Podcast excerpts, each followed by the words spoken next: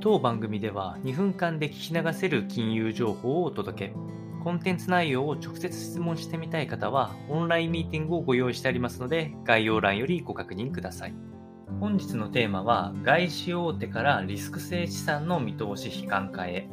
この話をしていきたいと思いまして、え5月の9日現在でも、クレディ・スイスが、え S&P500 などの株価指数の見通しを下方修正、えそれ以外の大手さんも、ゴールドマン・サックスも、バンコブ・アメリカも、モルガン・スタンレーも、え年内2022年内の米国株の苦戦を予想し始めている変化が出てきております。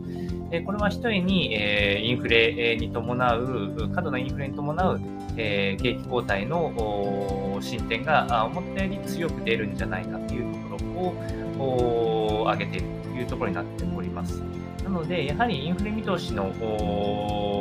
今後の推移によって、え株式のターンっていうのは変わってくるんですけれども、あくまであの下落がなかったとした場合を想定したとしても、え常にリスクにつきまとわれる状況が続くと思われるので、やはり株価を多く持ち続けるっていうビジョンは2022年は描きづらい。えー、で2023年からはおそらく景気後退に入るんじゃないかと言われておりますので、えー、このあたりの推移っていうのはまたあ6月以降も出てくるかと思いますので、参考にお届けをいたしました。